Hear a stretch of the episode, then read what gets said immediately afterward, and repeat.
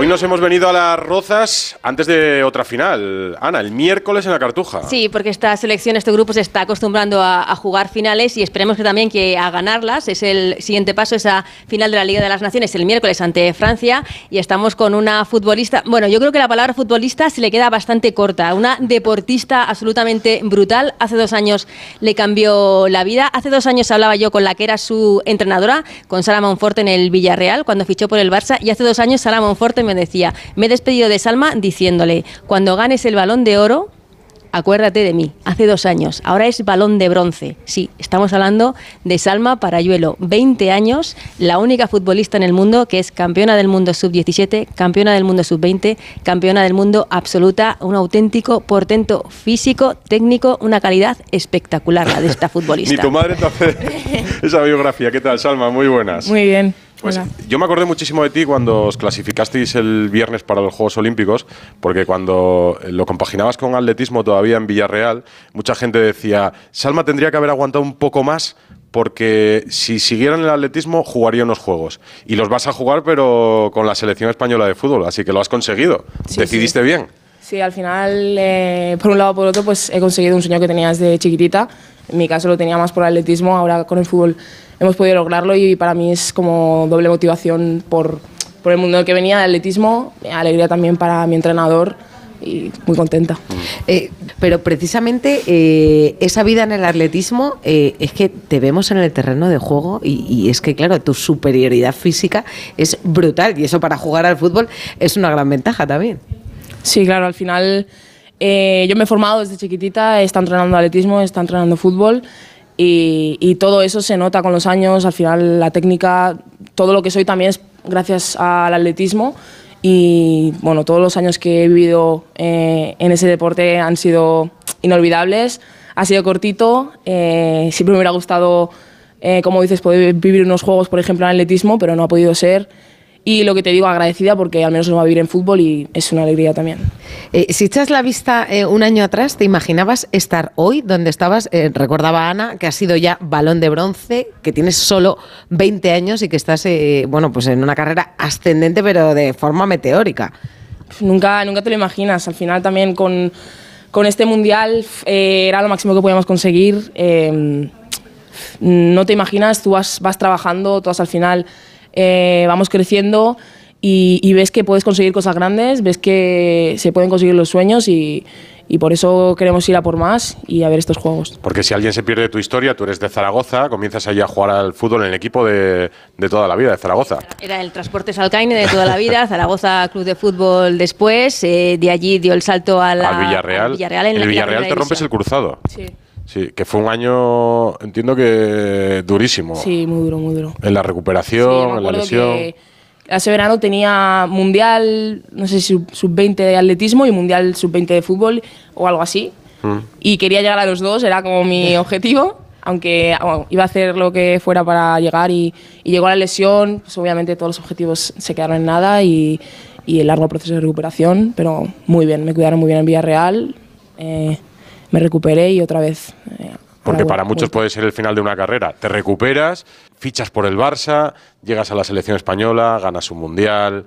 Eh, nominada para el Laureus, a punto de jugar en la final de una Nations League. Es que, insisto, la, la, biografía aumenta. Yo no sé con 30 años qué vamos a contar. Te digo, con claro. 20 años, eh, no, no, sé mmm, qué retos te, te, puedes seguir poniendo, porque mmm, como que te ha llegado todo mmm, muy rápido, ¿no?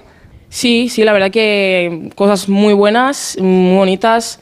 Eh, pero bueno, es que, como quien dice, yo siento que acabo de empezar. O sea, eh, tengo 20 años, me queda muchísimo eh, por crecer, por vivir y, y, disfrutar cada momento. Al final también, ya a nivel personal, el desarrollarme, el, el seguir creciendo como futbolista, no, no sé, espero igual ahora a los 20 que a los 28.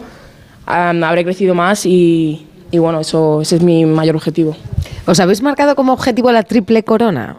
O sea, de entrada tenéis ahora el objetivo más inmediato, el miércoles, convertiros en, la, en las primeras campeonas, además de, de, la Liga de Naciones, y ya tenéis el billete para París también, ¿no? Hay que hacer ahí, cerrar el círculo.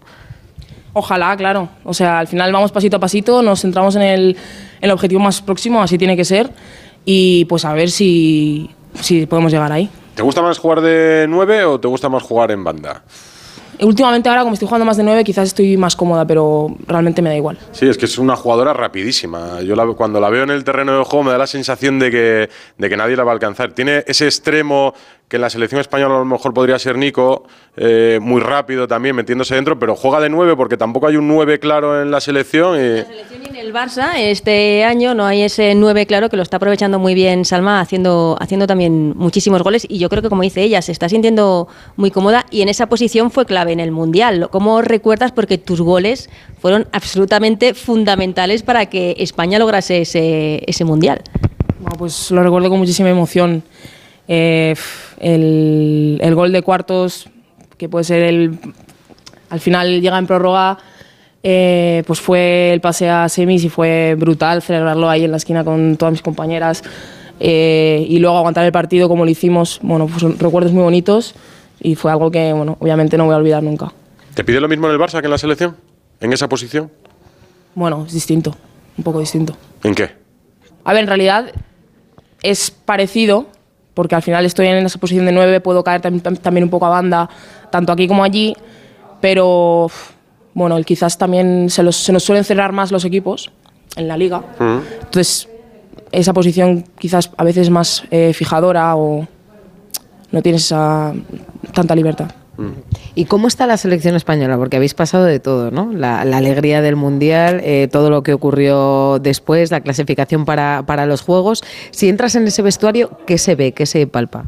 pues alegría, yo creo que ilusión, eh, que todas estamos muy unidas, entonces tenemos el objetivo muy claro, es como que vamos en sintonía, yo creo. ¿Tienes la sensación de que, de que arrasáis, tanto en la selección como en el club? ¿O no? Tenemos, o sea, muchísima ambición y creo que se nota y el trabajo creo que es máximo.